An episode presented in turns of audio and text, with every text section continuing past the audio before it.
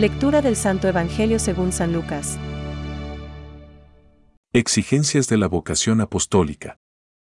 Mientras iban caminando, alguien le dijo a Jesús, Te seguiré a donde vayas. Jesús le respondió, Los zorros tienen sus cuevas y las aves del cielo sus nidos, pero el Hijo del Hombre no tiene donde reclinar la cabeza, y dijo a otro, Sígueme. Él respondió, Permíteme que vaya primero a enterrar a mi Padre. Pero Jesús le respondió, Deja que los muertos entierren a sus muertos. Tú ve a anunciar el reino de Dios. Otro le dijo, Te seguiré, Señor, pero permíteme antes despedirme de los míos. Jesús le respondió, El que ha puesto la mano en el arado y mira hacia atrás, no sirve para el reino de Dios. Es palabra de Dios. Te alabamos, Señor.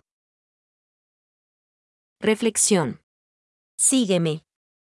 Hoy, el Evangelio nos invita a reflexionar, con mucha claridad y no menor insistencia, sobre un punto central de nuestra fe. El seguimiento radical de Jesús. Te seguiré a donde quiera que vayas. ¿Con qué simplicidad de expresión se puede proponer algo capaz de cambiar totalmente la vida de una persona?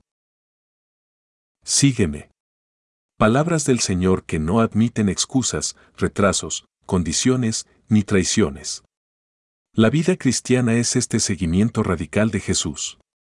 Radical, no solo porque toda su duración quiere estar bajo la guía del Evangelio, porque comprende, pues, todo el tiempo de nuestra vida, sino, sobre todo, porque todos sus aspectos, desde los más extraordinarios hasta los más ordinarios, quieren ser y han de ser manifestación del Espíritu de Jesucristo que nos anima. En efecto, desde el bautismo, la nuestra ya no es la vida de una persona cualquiera. Llevamos la vida de Cristo inserta en nosotros. Por el Espíritu Santo derramado en nuestros corazones, ya no somos nosotros quienes vivimos, sino que es Cristo quien vive en nosotros. Así es la vida cristiana, porque es vida llena de Cristo, porque resuma Cristo desde sus más profundas raíces. Es esta la vida que estamos llamados a vivir. El Señor, cuando vino al mundo, aunque todo el género humano tenía su lugar, Él no lo tuvo. No encontró lugar entre los hombres, sino en un pesebre, entre el ganado y los animales, y entre las personas más simples e inocentes. Por esto dice, las zorras tienen guaridas, y las aves del cielo nidos. Pero el Hijo del Hombre no tiene donde reclinar la cabeza. San Jerónimo.